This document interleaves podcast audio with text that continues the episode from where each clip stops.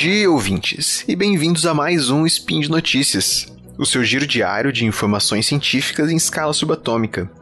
Meu nome é Guilherme Lopes e hoje, dia 8 Nixian do calendário Decatrian e dia 11 de dezembro do calendário gregoriano, nós vamos falar sobre a relação entre educação e mercado de trabalho, mas de uma maneira diferente da usual.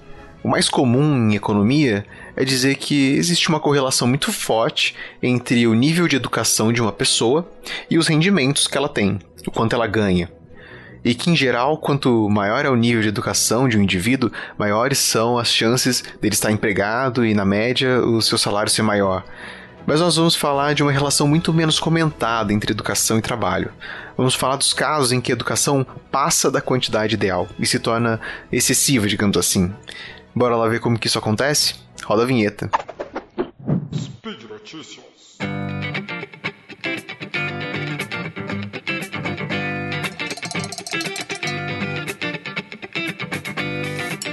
Como eu disse antes, a educação tem um enorme efeito positivo sobre o trabalho e sobre a renda de uma pessoa.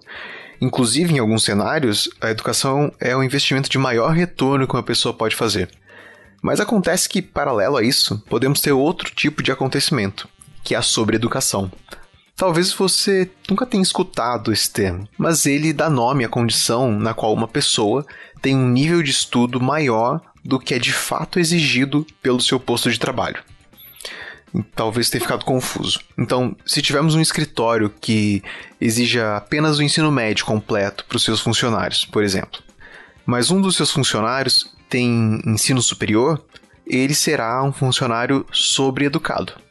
E talvez isso pareça até bom para você, porque afinal de contas, a pessoa com mais educação com certeza vai ter o nível mínimo para executar bem aquele trabalho e talvez ela consiga até fazer alguma coisa a mais pela empresa.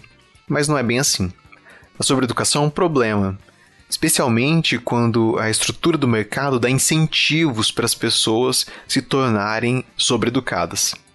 Então, dando um passo para trás, por que se sobreeducar é um problema?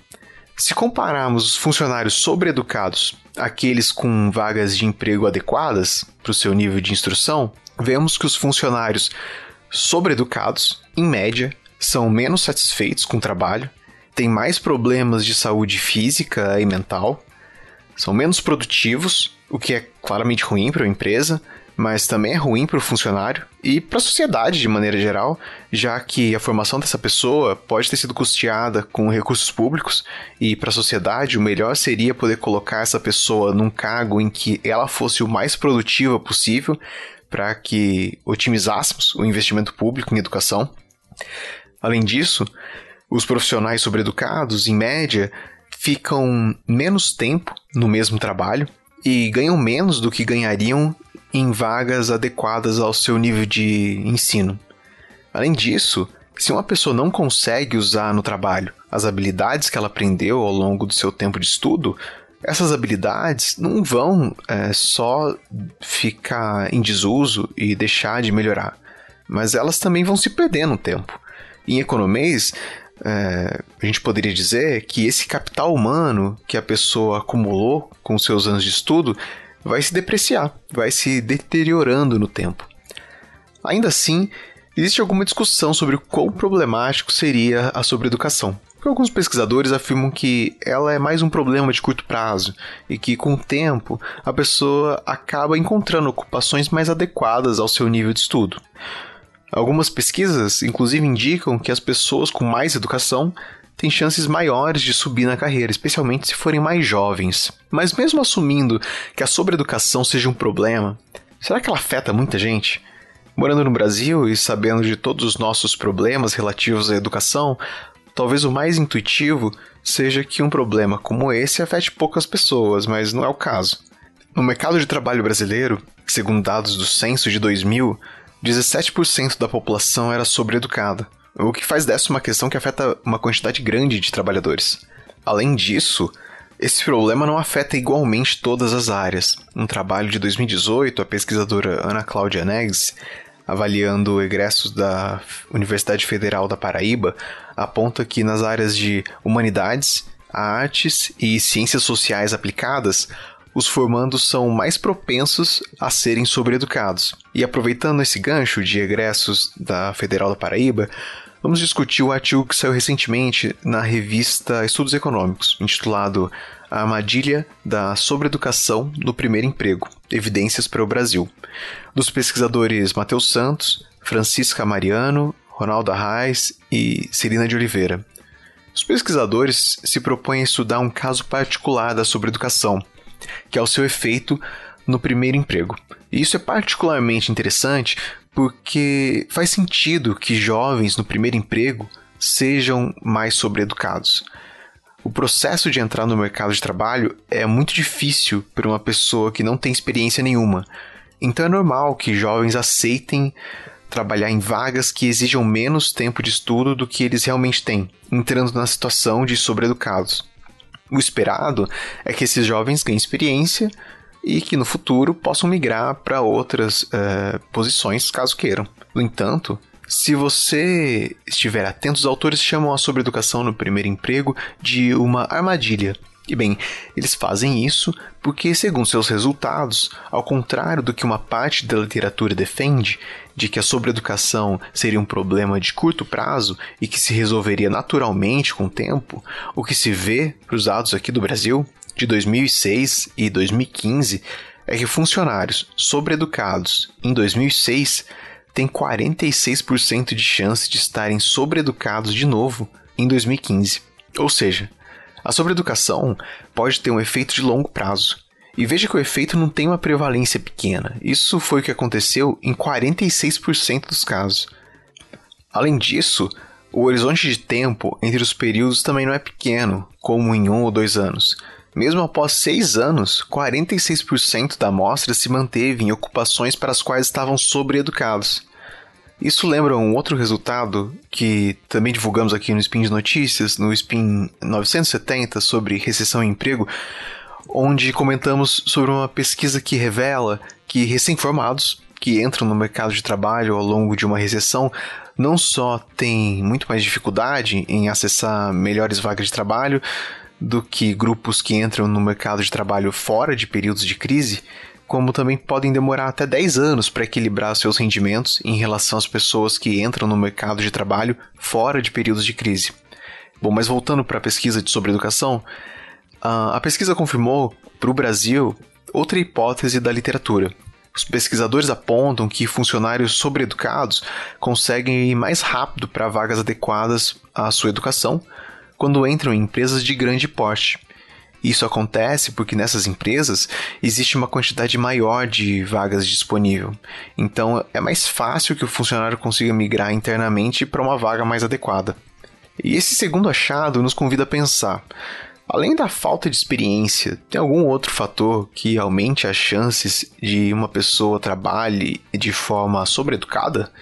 E sim, existem diversos fatores que podem influenciar essa questão. Se pensarmos sobre o assunto, em vários casos, os fatores que levam para a sobreeducação serão consequências do descasamento entre oferta e demanda. Se por qualquer motivo tivermos uma quebra na demanda de mão de obra, a competição pelas poucas vagas restantes vai crescer e aumentar as chances de um trabalhador aceitar um trabalho para o qual ele é sobreeducado, simplesmente porque ele pode não ter outras opções no mercado de trabalho. O mesmo poderia acontecer se tivéssemos, ao invés de uma quebra na demanda, uma explosão na oferta de mão de obra. No Brasil, por exemplo, a formação em cursos superiores cresceu muito nos últimos 20 anos, e enquanto esse processo acontecia, é provável que o mercado de trabalho não estivesse pronto para absorver toda essa oferta de mão de obra.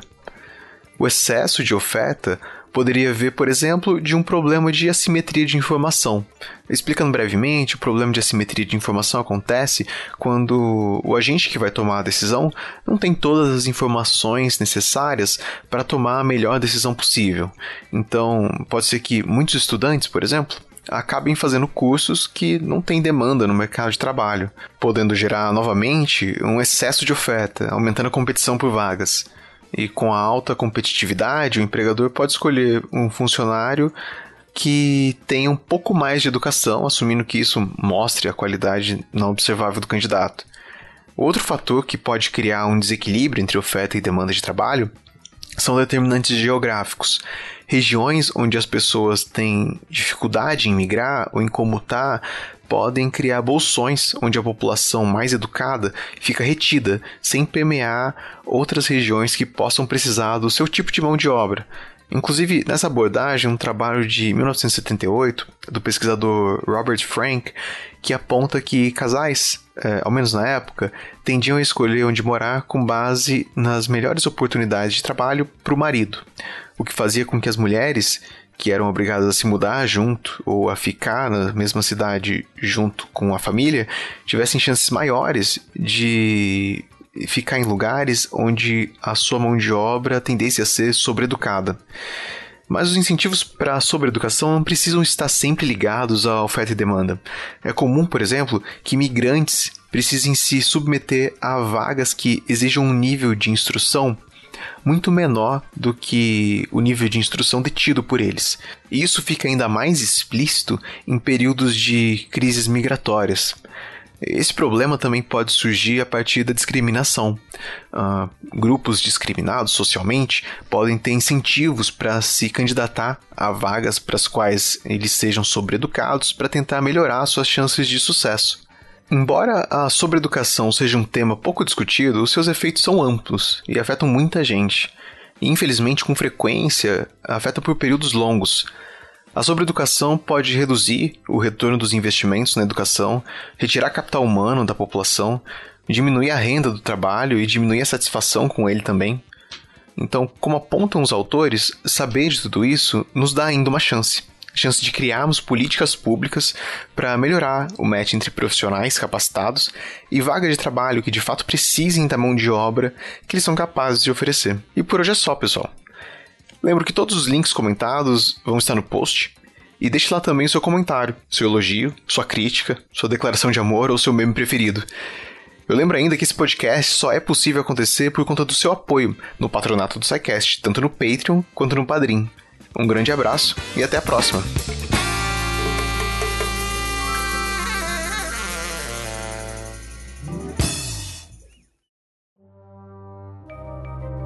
Este programa foi produzido por Mentes Deviantes. deviante.com.br